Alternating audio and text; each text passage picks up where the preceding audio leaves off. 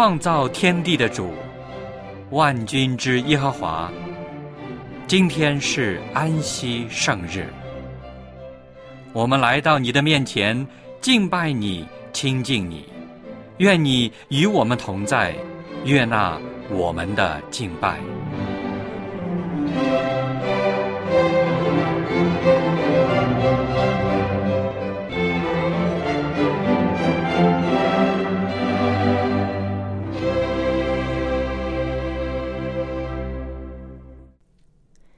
各位弟兄姐妹，亲爱的朋友，主内平安。小杨在这里先祝您安息日快乐。非常高兴我们又能够聚在一起，通过电波和网络一起来敬拜上帝，分享福音，彼此带祷。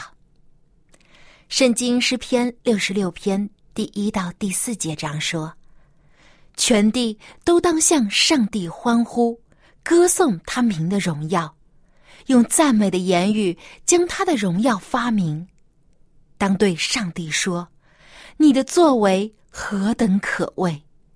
因你的大能，仇敌要投降你，全地要敬拜你，歌颂你，要歌颂你的名。”现在就让我们一起来歌颂我们的主。圣日崇拜现在开始。请打开颂赞诗歌，一起来唱第四十五首《美哉主耶稣》。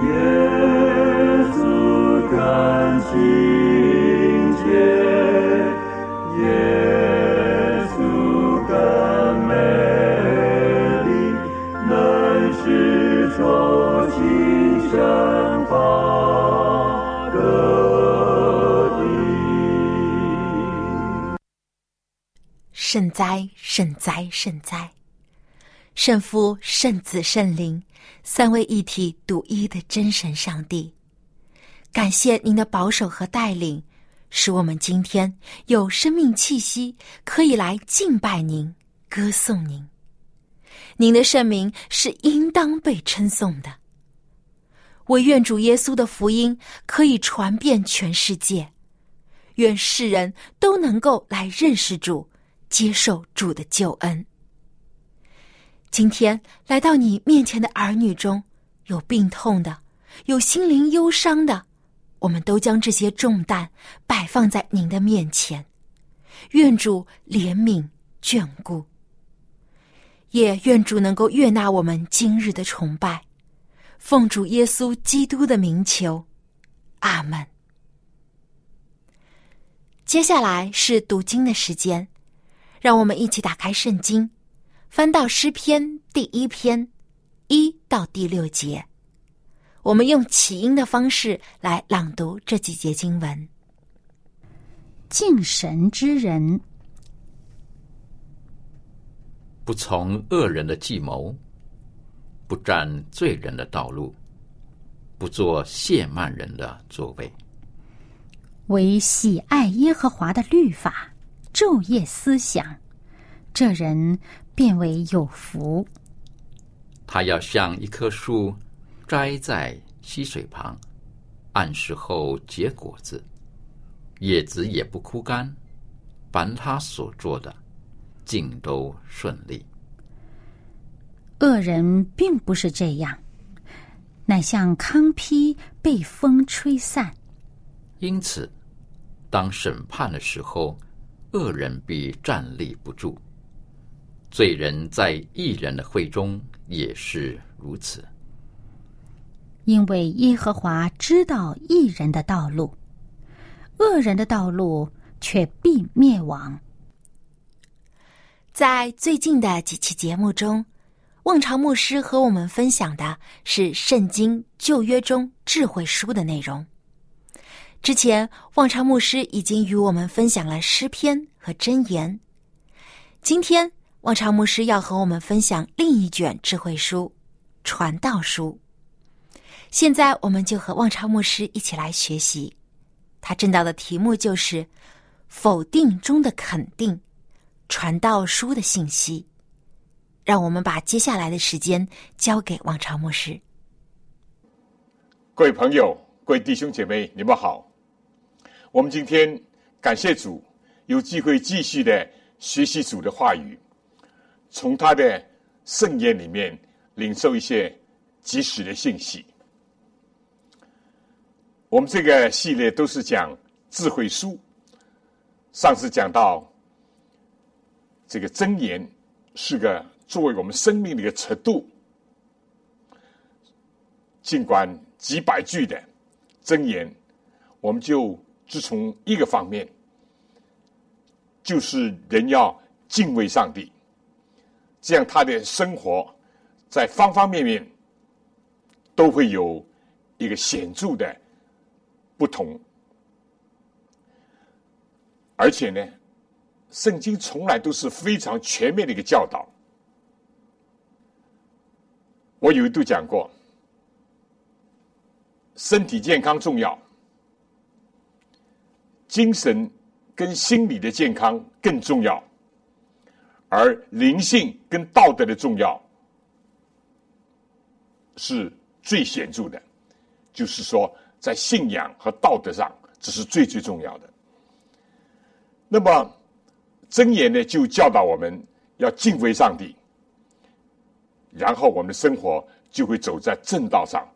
啊，我们讲过，有个车度，有个 way，有个有条路是正路。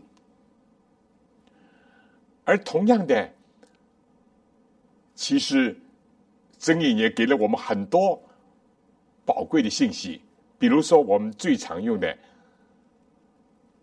正言十七章二十二节：喜乐的心乃是良药，忧伤的灵使骨枯干，是不是啊？所以这里面就讲到身体跟精神的关系在这里面。有病，这是这世界上听得见的太多了。但什么是最好的药物呢？当然，层出不穷的药物有推出，但是根本的根本是一个喜乐的心。喜乐的心。如果我们的心灵忧伤了，心理有问题了，精神有问题了，我们的身体也不会好。反过来，如果我们的精神、我们的心理状态都是很健康的话，会有助于我们身体的健康，甚至医治我们的疾病。不过，身体的健康也还是有它的作用。那么。人怎么能够喜乐呢？我有一度就这样体会：我们知足就会有满足，知足满足了就会感恩，不会怨天尤人；感恩了就会有喜乐，喜乐呢，靠耶和华而得的喜乐，就是我们的力量，就是我们人生的力量。所以。我觉得真言留给我们很多很宝贵的教训。那么，来到了今天，这卷书是同样是所罗门所写的，是传道书。哎呀，有的人一听见传道书就摇头说：“传道书真是虚空的虚空，虚空的虚空。其实误解了。我今天愿意跟大家一起分享一个题目，是我从传道书里面一点点的领会。这题目叫“否定当中的肯定”，没有问题。传道书否定了很多的事情，但他也肯定了不少的事情。我们知道，这世界上一般是有的是相信宿命论、虚无主义，是不是啊？哎呀，万事皆空，也就像好像是传道书所唱的调：虚空的虚空，一切都是普风作影。但这世界上另外一等人呢，就是盲目的追求所谓。享乐主义，啊，今朝有酒今朝醉。其实，耶稣时代，罗马的哲学也是这样，一派叫斯多亚派，一派叫以比鸠鲁派，在《使徒行传》也提到了。啊，我们总的讲，一派就是怎么样呢？一派就享乐主义，以比鸠鲁；另外一派呢，是一种。苦行主义，啊，那么再换两个字呢，就是一个是纵欲，一个是禁欲。这个从啊论理、从美学上来讲，那不管怎么样，那么今天呢，我想跟大家学习传道书给我们的信息，给我们的亮光。到底这卷书是这么的消极悲观吗？如果完全是这个负面的东西，会被保留在圣经里面吗？固然，这卷书被认可为圣经的过程当中是有过一些讨论，但是最终还是被接纳在旧约圣经里面，而且成为什么？而且。成为智慧书，给我们真的智慧。所以今天我讲否定当中的肯定。如果我们当否定的不否定，我们是愚昧；我们当肯定的不肯定，我们不够聪明。好了，那么我们就说这个传道书的作者是谁呢？是所罗门，大所罗门，因为开宗明义的《传道书》第一章第一节就说，在耶路撒冷做王，大卫的儿子，传道者的言语。耶路撒冷做王，这是他的怎么样？当时的社会上的地位，君王，啊，首屈一指。高过所有人。从他的出身跟背景呢，他是大卫的儿子，那又是一个不得了的家世和背景。大家所仰慕的大卫王的儿子，但是他加了一个叫传道者，传道者，对不对？尽管我们现在的啊中文有一个杂志啊，我们也叫传道者。啊什么是道？怎么传？传道的人，则是怎么样的人？那么，所罗门加这个称号在自己身上，我觉得也是很有意思的。一般认为，传道书是在所罗门的晚年，在他经历了人世的风波，走过了人生的。崎岖曲折的道路，也总结了他自己行差踏错的一种痛苦的经验教训以后所写的，尤其是为了教训后世的人，也可以说，特别是对青年人有更明确的一个指点。那么，所罗门这个名字意思我们讲过，就是平安。平安的人会感到虚空吗？虚空人有平安吗？当然，回答是很清楚的。但是传道书的第二节马上就说，传道者说：“虚空的虚空，虚空的虚空，凡事都是虚空。”所以有些不了解基督教，甚至是误解，甚至批评圣经的人，就说：“你看，圣经教导人什么，使得人是灰心啊、失望啊、悲观啊。”不不不不，其基督徒人生是一个非常积极的人生，非常有为的人生，非常勇敢的人生。但基督徒另外一面，他确实对世界、对很多的事物的看法跟一般人有所不同。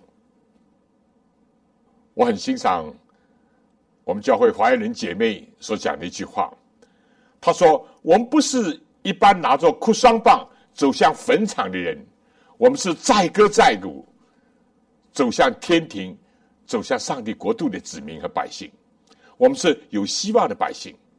那么，在这个背景下，在基督教的整体的这个信息的背景下，怎么来看这卷书呢？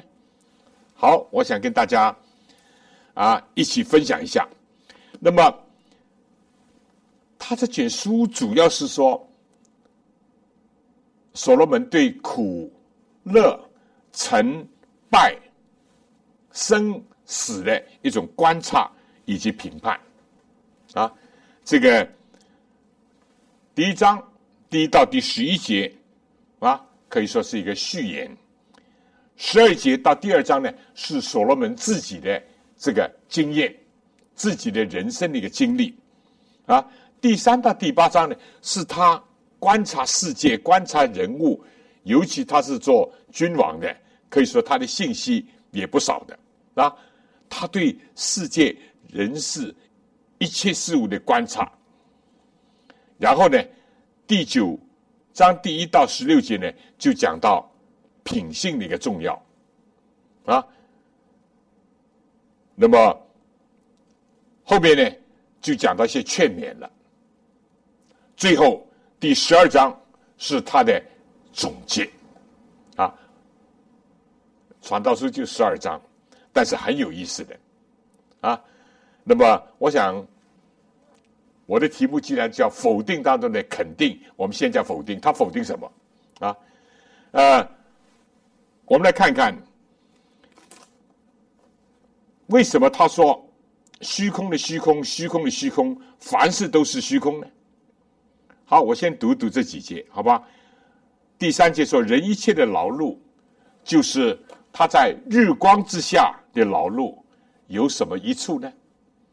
一代过去，一代又来，地却永远长存。日头出来，日头落下，即归所出之地。风往南刮，又向北转，不住的旋转。而且返回转型原道，江河都往海里面流，海却不满。江河从何处流，人归何处？万事都令人厌烦。人不能说尽，眼看呢，怎么样？看不饱，耳听听不住。已有的事，后必再有；已行的事。后必再行，日光之下，并没有新的事情。岂有一件事，人能指着说这是新事吗？哪知在以前的世代早已有了，已过的世代无人纪念，将来的世代后人也不纪念。我传道者在耶路撒冷做过以色列的王，我专心用智慧寻求。查究天下所做的一切的事情，他的结论说：乃至上帝叫世人所经验的，是极重的劳苦。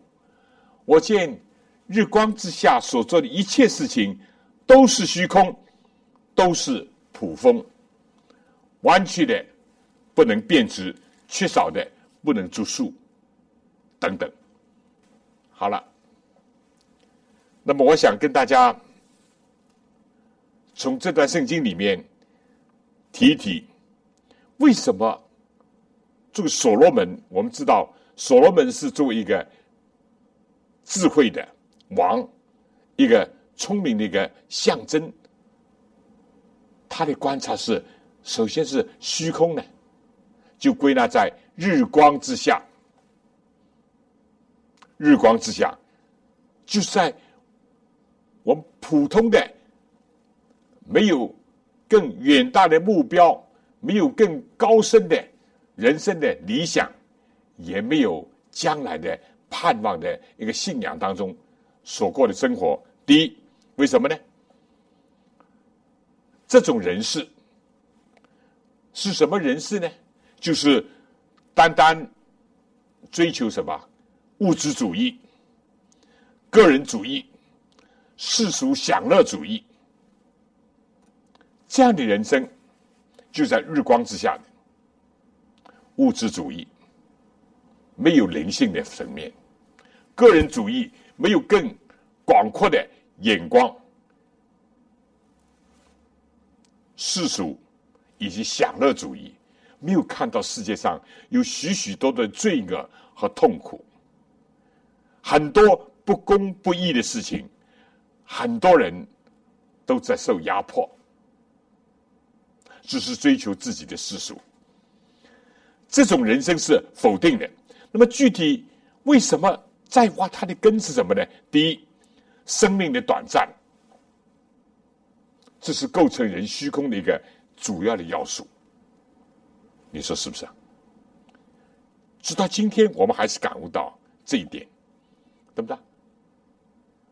我有的时候到这个坟墓那里去，到这些坟场那里去，我就看见很多很多的棺木，很多很多的碑文。我一看，过往的时代人的寿命都很短，对不对？今天我们不能否认。人的平均寿命是增长了，但是比起大自然来，我们人还是太短暂了。你说是吗？七十又怎么样？八十又怎么样？有一次我看见一个盆景，一个黄杨木，哦，他说一百多一百多年了。哎，我想我们人比比这个小小的一个观赏的。一个盆景，我们都不如。中国古代的诗人就说：“是吧？怎么样？念天地之悠悠，独怆然而涕下。因为他觉得前无古人，后无来者。他就叹什么呢？叹我生之须臾。就我们生命就片刻而过，但是天地悠悠，生生不息。”所罗门也讲：日头出来，日头落下，对不对？风往这里刮，又朝那里转，流到海里，又怎么样？自然界都在生生息息不住的循环啊！当然，我们不接受所谓的进化人讲的啊，几十亿年来啊，等等等等。但就以我们已知的人类有历史的这个记载，历史已经。几千年了，对不对？自然界呢，那更久一点。我们人算什么呢？生命太短暂了，这是构成人虚空的一个要素，对不对？我们以前讲，就说有人说夕阳无限好，除了生老病死啊，到老了啊啊，有人说我老了还不错啊。啊，又退休了，又有工资了，儿女又成群了，等等。哪怕是夕阳无限好，只恨是黄昏。何况很多人到老年孤独、贫穷、有病、寂寞，甚至子女不孝，对不对？所以生命的短暂，而且生命当中又充斥着很多很多的痛苦。好了，构成人第二个虚空的是什么呢？除了说生老病死，死是有生就有死，你生在世界上就会死，对不对？所以有的时候啊，我打笑说，不要叫人先生，因为先生往往一般的时候，先生的人是先死，一般啊，啊，当然这个白头送黑头的也有。另外呢，就是说。如果人只是这样的一个短暂的生命的话，是虚空。还有一个呢，就是欲望不能满足，这是构成人虚空的另外一个主要要素。有没有看见所罗门讲？他说：“怎么样？人不能说尽，眼看看不饱，耳听听不住。欲望，人的欲望。哎呀，我想看很多东西，看不饱。”我想听很多东西，听不住。我想知道很多，求知欲很强，没办法达到。欲望，中国的欲望怎么写？我觉得很有意思的。旁边是一个山谷的谷，是吧？一个山谷，旁边呢是个欠，缺陷，下面是个心，意思我是这样解读啊。心灵上面有一个永远缺陷的。填不满的山谷，其实中国成语也叫“欲壑难填”，欲望的一个山沟呢难填，填得满哇啊！像像现在香港说：“哎呀，堆填区啊，这个呃垃圾区啊，啊要填满了。”哎呀，垃圾都会填满，但是人的欲望呢，其实很多欲望也像垃圾一样，填不满，永远填不满。填不满，这就构成人的一个另外一个虚空，对吧？我有的时候也用个形象化的一个比喻，你有的时候洗脸的毛巾挂在这个上面，但是有的时候没有搅干呢，这个水会怎么样？一点点的凝聚。你有没有观察到现象？慢慢慢慢凝聚，这个水珠到了光滑丰润的时候。咚就跌下来了，欲望也是这样，慢慢慢慢积聚，欲望满足的时候，就是欲望破灭的时候，不是这样吗？就是这样，欲望不满足构成人的虚空的另外一面。第三呢，在我们短暂人生当中，还看到罪恶的涌现，尤其所罗门，他作为君王，他看到。整个的国家有种种的景象啊，有些官吏的不公不义，甚至到他他自己最后，他都走上了一个不说是暴君吧，至少是昏君，对不对？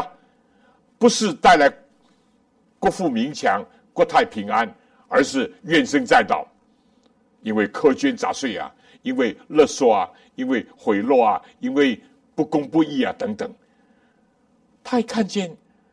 好人受苦，坏人当道，等等。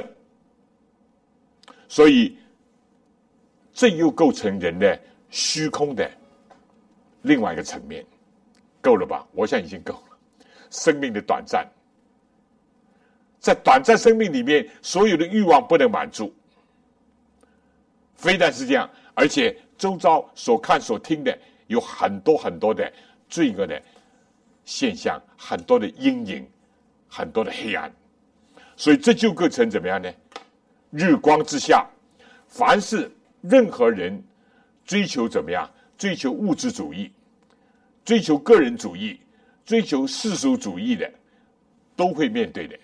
哪怕你是君王，所罗门自己居君王，对不对？他自己追求过这一切。你看，如果看他这个第二。章里面啊，就很清楚的，第一章十二节开始到第二章，他就讲他追求过什么，什么物质的财富，什么享乐啊都有，可以说犬马声色啊，或者是歌舞升平，他都享乐过，建筑甚至于知识，他都追求，但最后的结论就是说，虚空的虚空，虚空的虚空，一切都是捕风捉影。你说是不是啊？到死的时候还有什么？一个人欲望不满足的时候怎么样？又有新的欲望，但是新的欲望还是不会满足，永远是破灭的，欲壑难填。再加上又生活在一个罪恶的世界里面，你会看到世界上固然有的现象，人简直不能理解，对不对？自杀啊，精神错乱啊，暴行、恐怖主义等等，使得人如果只是在日光之下。不会唱这个调吗？我相信会。如果我没有信仰，如果我没有盼望，如果我只是像一般人一样，我也会唱这个调。啊，虚空的虚空，虚空的虚空，啊！所以有个宗教，也就是说苦海无边，这个世界就像苦海无边那样。但是，我讲圣经，我讲基督教。我讲上帝启示给我们的信仰不是这样，就在日光之上。日光之上怎么样呢？哎，我们不要以为大家有没有坐过飞机？很多人都坐过飞机，对不对？有的时候下面是怎么样？还没有起飞的时候，哎，在机场里面乌云一片，甚至在下大雨。但是，一起飞以后，穿过云层。到了这个怎么样？日光之上，不在这个阴影，不在这黑暗之下的时候，上面是灿烂缤纷，一样是光芒万丈。大家都有过这经历。同样的，当我们人生能够超越的时候，当我们人生能够提升的时候，我们在日光之上。我最后会告诉什么是我们的生命的光啊？这样的，我们的看法，我们对世界、对人生、对哪怕是现实的遭遇，都会有个新的看法。你光之上的事情，好了，刚刚我讲否定的东西，现在要讲否定当中肯定的东西。第一是什么呢？哎，很奇怪的啊，但是也很有意思的，说吃喝。劳碌所得来的，吃喝劳碌所得来的两个重点。第一，上帝造人的时候有个胃，也给人有石头有味觉。上帝在创造当中有许许多多美好的啊，蔬谷蔬菜，很多好的食物，很多好的烹饪，都很好的。蜂蜜不甜吗？很甜啊。水果。有的时候，这个色彩多么吸引人呢？啊，黄师傅生病的时候，我们常常早上预备了一盘水果。哎呀，我说上帝真的多么慈爱，什么色彩都有，红的、黄的、白的都有，对不对？水莹莹的也有，对不对？哎，很脆的也有，很软熟的也有。那这些都是可以享受的。哪怕在今天的世界，哪怕在罪恶已经侵入的世界，吃喝是上帝给人的一个福分。我有的时候感谢上帝说：第一，上帝给我们有智慧，可以选择吃什么、喝什么。我们的吃喝跟一般人大吃大喝、暴暴饮暴食不一样啊，或者是花很多很多的钱去买一个呃什么什么鲍鱼啊等等啊。海参啊，花了很多很多。不，我们第一有智慧，选择吃什么；第二，我们也感谢上帝，或者今天还有一点点经济能力。当然，你买鲍鱼几千块，我是没有能力；但是买那些健康的食物，用不了这么几十块、几块就够了。有经济的能力。第三呢，能够吃。买了能够吃也是一个福分，有很多人有食物不能吃，有吗？我真的看到，我在医院里我看到很多人不能吃，对吧？要人喂还不算，有的要插胃管，有的吃了要吐，要反胃，能吃也是一个，吃进去能消化也是上帝的恩典，对吧？有人吃的津津有味，有人呢，心里面因为满脑子的烦恼、痛苦、罪恶的构思，所以十二五味为这个能够吸收、能够排泄，也是一个恩典。整个的过程，你如果一个终日无所事事的人，他这里说吃喝劳碌所得来的，劳碌所得来的一个。劳动的人、劳碌的人，他的食欲也比较啊强，而且他的胃口比较好，他身体比较健康。所以很奇怪的，在第二章二十四节啊，第三章十三节啊，第五章十八节，第八章十五节，屡次的提到人一生当中莫强如吃喝劳碌所得来的。注意两个啊，第一是劳碌所得来的，你不要吃现成饭啊，这个衣来呃饭来张口，衣来伸手，完全是剥削，完全是依赖别人劳碌得来的啊，不是不劳而获啊，劳碌得来的，而且呢能够吃喝享受，这上帝恩典。基督徒不是一个禁欲主义者，基督徒更加不是一个消极悲观人。对不对？我们看到好的食物都可以享受，都可以感恩。所以为什么我们基督徒吃饭之前要谢谢饭呢？就是这个意思。谢谢上帝给我们食物，谢谢上帝给我能够吃，谢谢上帝给我们恩典等等。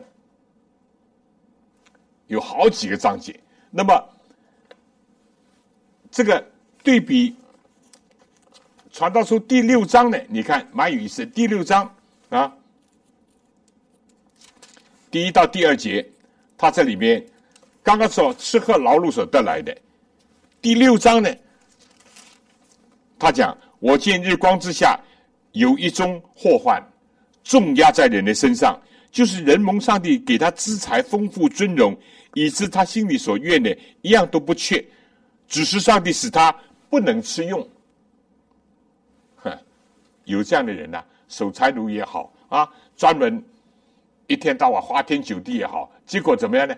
使他有钱，他不能吃用，或者呢，反而有外人来吃用，这是虚空，也是祸患。这是一个对比。否定当中可以肯定的，就在今生，我们吃喝劳碌所得来；第二，享受家庭的天伦之乐。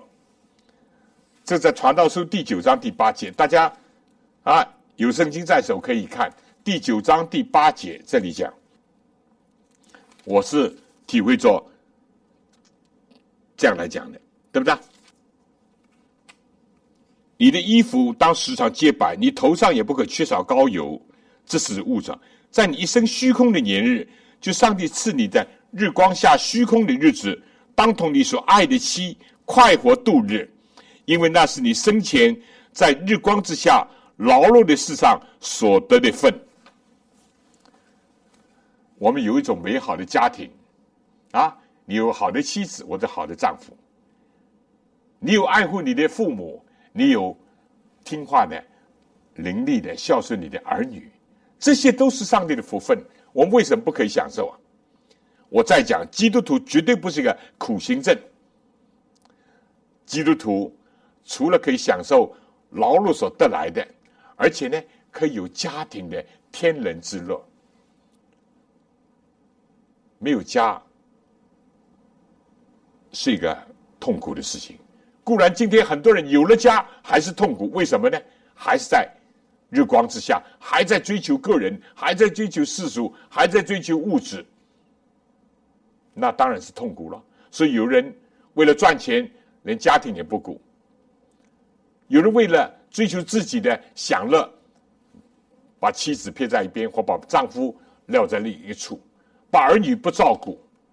但是如果能够庸庸碌碌的，哪怕有一首歌说：“我家虽贫贱，有上主赐真福”，还是很快乐的，对不对？所以我们上次讲正言里面很多这样的，彼此相安，吃块饼也开心的，啊，如果哪怕是山珍海味，大家相争相斗，而且心里都不服气的话，那吃的根本没有味道，对不对？所以家庭的快乐，基督教是很重视家庭，很重视婚姻，很重视真实的爱情。夫妻之间的爱情，父母子女之间的爱情，都是，对不对？所以这是应当肯定的事情。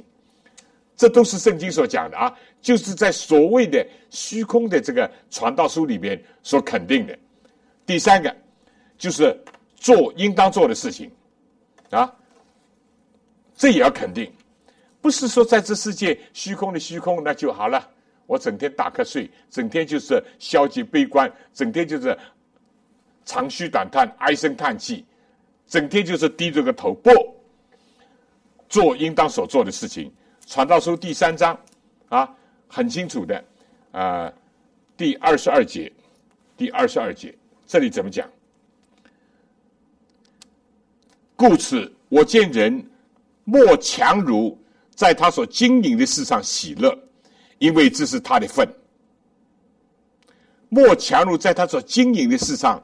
喜乐啊，而且呢，他叫人也要做应当做的事情啊。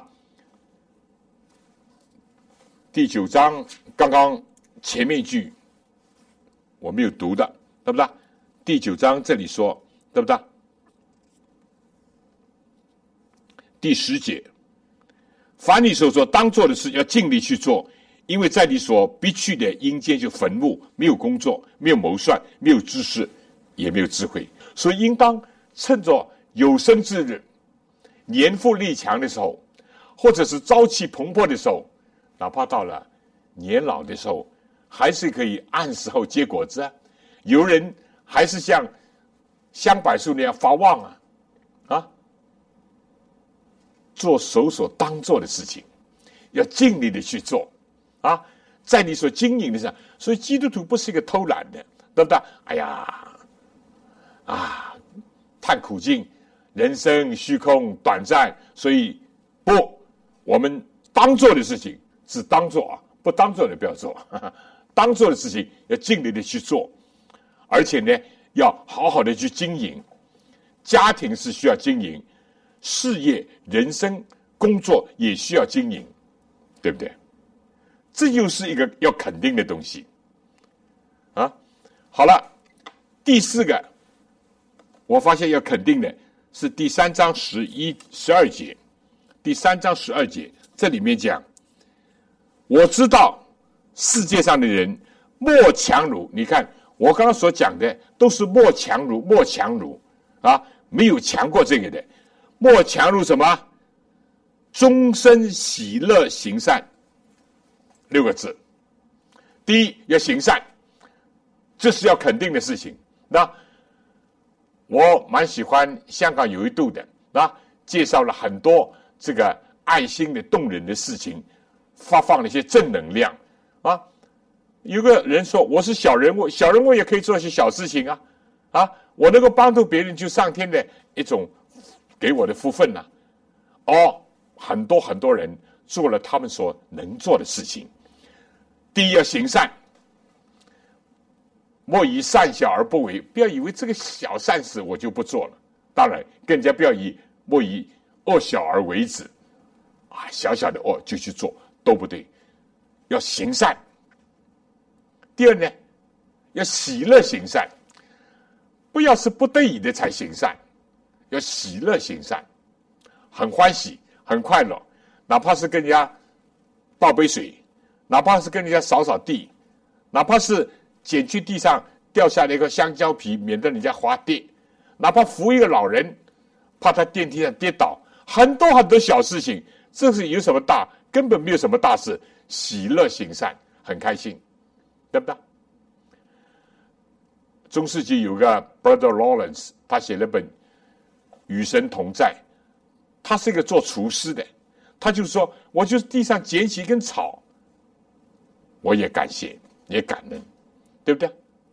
我们在医院里面服务人啊，最近我进出医院很多，我就看到，我常常谢谢那些医生啊、护士啊，哪怕是一般的工作人员，因为我自己在做的时候，我知道倒尿盆什么意思，对不对？清洁是什么意思？等等，做的要喜乐，做的喜乐。还有第三个，终身不要偶一为之。啊，人都有恻隐之心，但是呢，啊，中国有个教育家徐特雷就讲，做一点好事不难，难的是终身做好事。终身，当你我的心灵被启发，被神的爱所激励，被上帝的话所教导，我们要终身行善，而且要喜乐行善，这就是应当肯定的事情。好了，怎么样？是不是能够从传道书里面知道什么？我们要否定，在否定的人生当中，在芸芸众生当中，多数是过追求物质主义、个人主义、世俗主义、享乐主义的。多数到后头呢，因为生命的短暂，因为欲望的不能满足，因为世界上这个。不幸的事情、罪恶的事情太多，所以往往就怎么样？感觉到虚空，常常感觉到没有意思，啊，生活很累，或者是生活淡如水。但基督徒应当在日光之上，要肯定一些事情。有没有记得？肯定。所罗门几次的讲，人莫强如。吃喝自己所劳碌得来的，你有没有享受？人可以享受天人之乐。如果上帝给你一个家庭，好好的爱护他、经营他，那使家里成员都快乐，使你的心就像骨头那样都有自由，人际关系很好。第三呢，就是。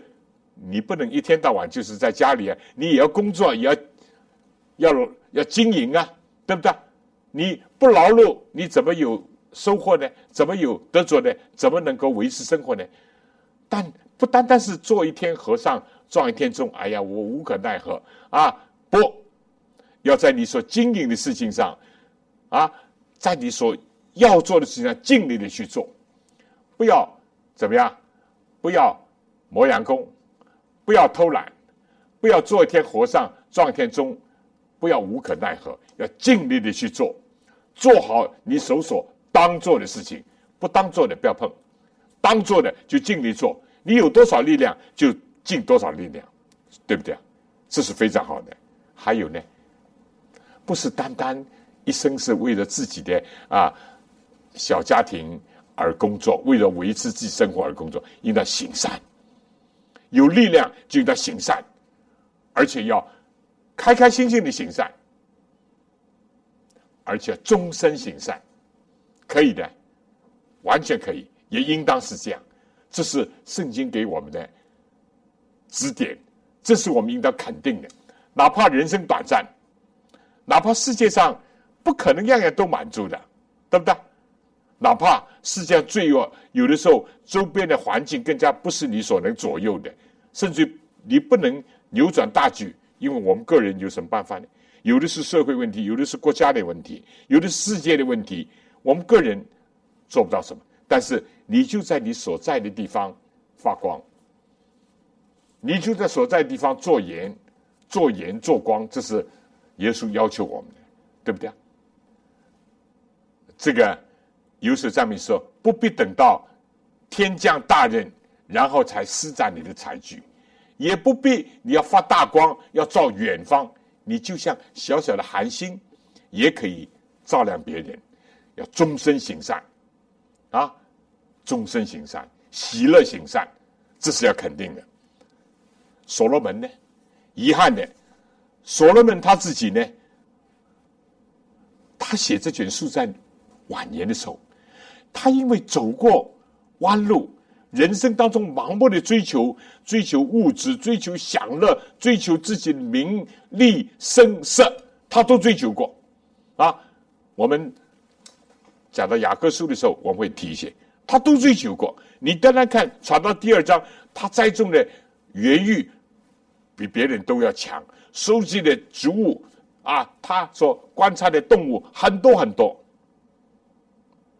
他的宫女很多，歌唱的男女也很多，可以说极尽能事，因为他是个君王，而且他又是一个富裕的时代的君王。但是，他经过人生的经历以后，他发现，如果没有永恒，生命太短暂；如果没有一个心灵真正的满足，世界上的欲望都是填不满的；如果没有知道有一天罪恶会消除，正义会伸张，上帝会审判，这世界实在是只有叹息而已。但是，他最后，他悔悟了，他写下了，留下了这本传道书，给今天的人，尤其给青年人，我觉得尤其给这个时代的人，这是多么的美好。好了，我想，我们应当要正确的对待人生是什么呢？就是归纳在第传道书第十二章最后，他说怎么样？这个是非常。重要的一段书，你应当趁着年幼衰败的日子还没有来到，就你所说我毫无喜乐的日子没有临近之前，应当纪念造你的主，不要等，不要等到年老力衰，不要等到牙齿掉啊！这里都是很形象化的讲法啊，应当要趁着年幼的时候，就应当相信主，纪念主，而且呢，这里面说。再者，传道者因为有智慧，就把知识要教训众人，又默想，又查考，又陈述许多的真言。啊，他说，最后这些事都听见了，总意就是要人敬畏上帝，谨守他的诫命，这是人所当尽的本分。因为人所做的事情，连一切隐藏的事情，无论是善是恶，上帝。都必审问。所罗门在他就位的时代，他在这方面还是得着亮光。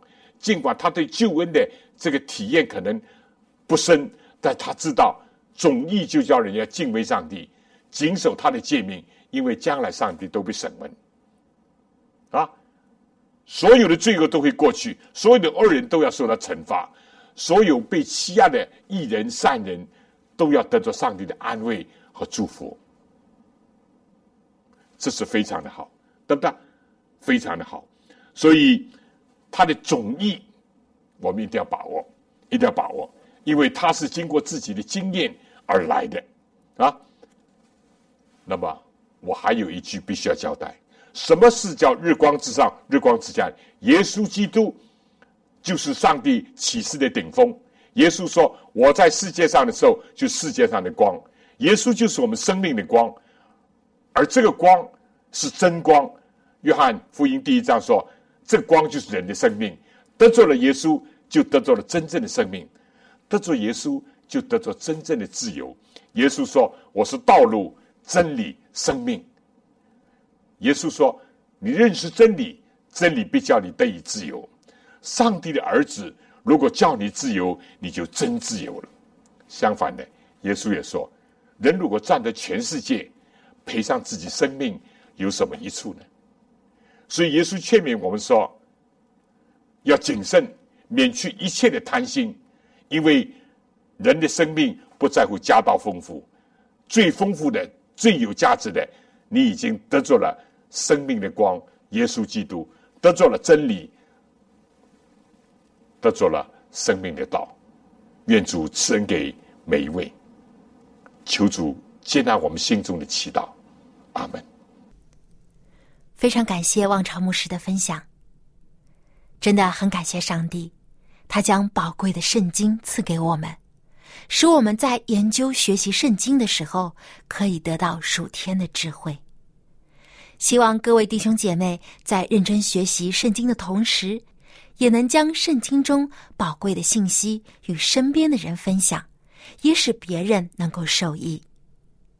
最后，让我们打开颂赞诗歌，一起来唱第三百四十七首《赐我圣经》。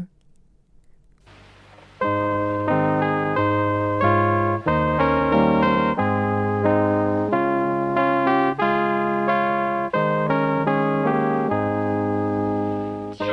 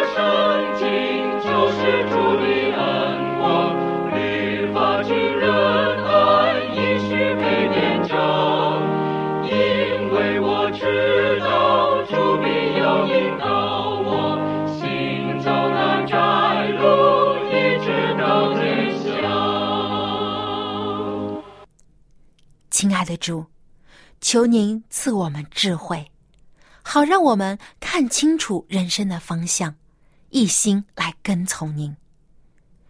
愿天父的慈爱、主耶稣的恩惠、圣灵的感动，时常与我们众人同在，从今时直到永远。阿门。